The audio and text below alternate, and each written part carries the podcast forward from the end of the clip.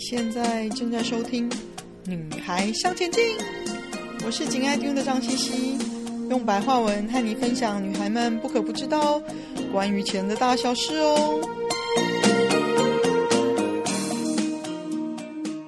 大家好，我是四宝妈珠宝的创办人贺小慧，又到了每个月在《女孩向前进》的这边跟大家聊珠宝的时间了。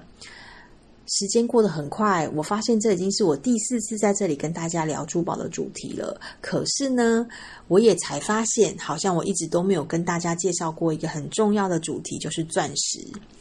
钻石恒久远，一颗永流传。这句话呢，几乎已经变成人人都知道的经典广告词了。至少在我那个时代，是人人都知道啦。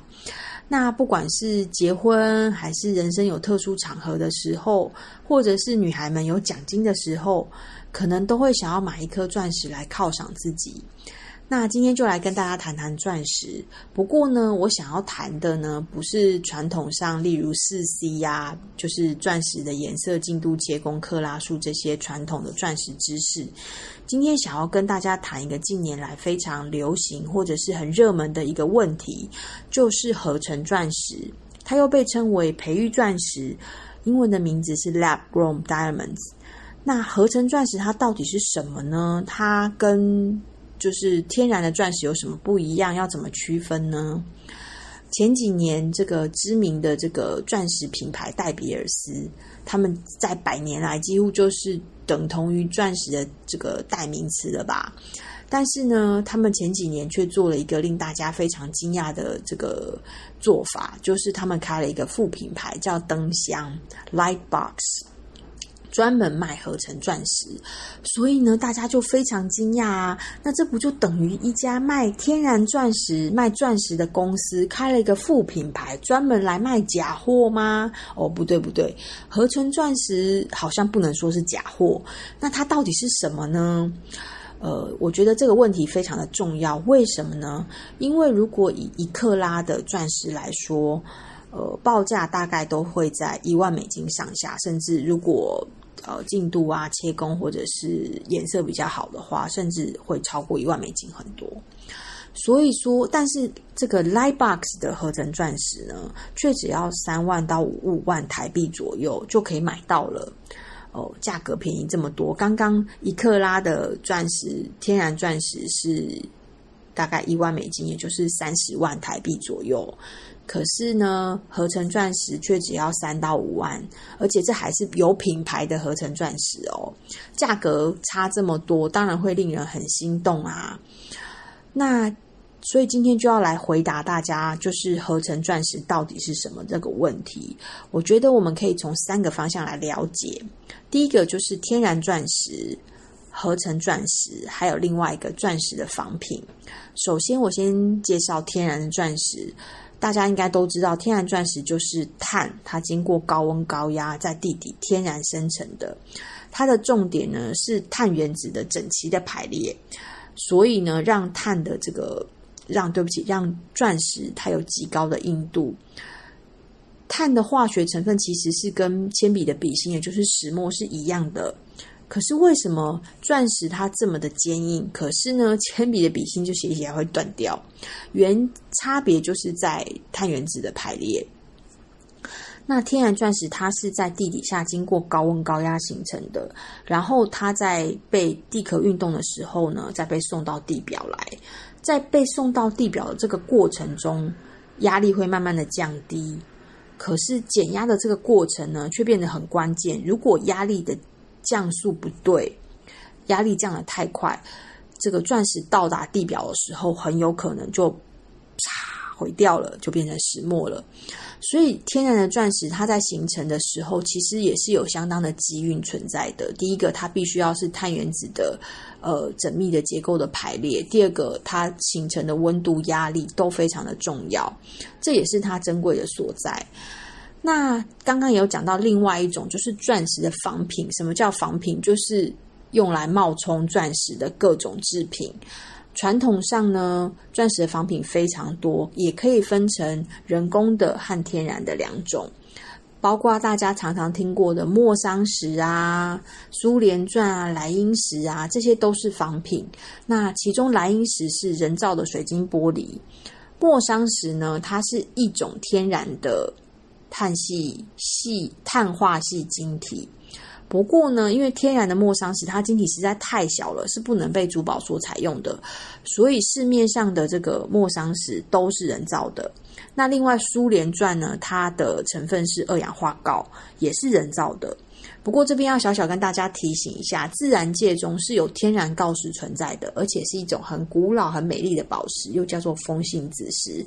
千万不要把天然锆石跟二氧化锆或苏联钻搞错了，是不同的东西。那回到仿品，就是仿品呢，化学结构和成分和折射率等等都跟钻石不一样，所以有经验的宝石学家呢，是透可以透过各种仪器检测来发现的，包括像我当时在 GIA 学的时候，就可以透过例如像折射率啊、呃显微镜啊、偏光镜等等来发现它们的不一样。那至于合成钻石呢，它又是另外一个故事了。基本上，它的化学结构、成分、折射率等等的特特性都跟钻石一模一样，它也是碳做的。唯一的不同呢，就是合成钻石是在实验室里人工培育出来的，而天然钻石是在自然的环境下天然形成的。从十九世纪开始呢，就有非常多的科学家，他们一直都在研究要怎么样培育出钻石。那直到一九五零年代，才真正发展出第一批的工业级的合成钻石，是工业级的，就是还不是很漂亮，对，只是可以拿来工业使用，因为它非常的硬嘛。那随着时代进步，渐渐的到一九七零年代才开始有宝石级的合成钻石，接下来就开始有各种不同技术的合成钻石都被发展出来了。那现在最新的合成钻石技术是叫做 CVD CVD 合成钻石。那这种钻石合成的技术，因为它非常的厉害，所以基本上很阳春的机器，就像我以前在 GI 学这种，就是我们家里自用的这种机器，其实是检测不出来的。它必须要透过专业的仪器来检测，所以大部分都必须要送去呃检定所来检定。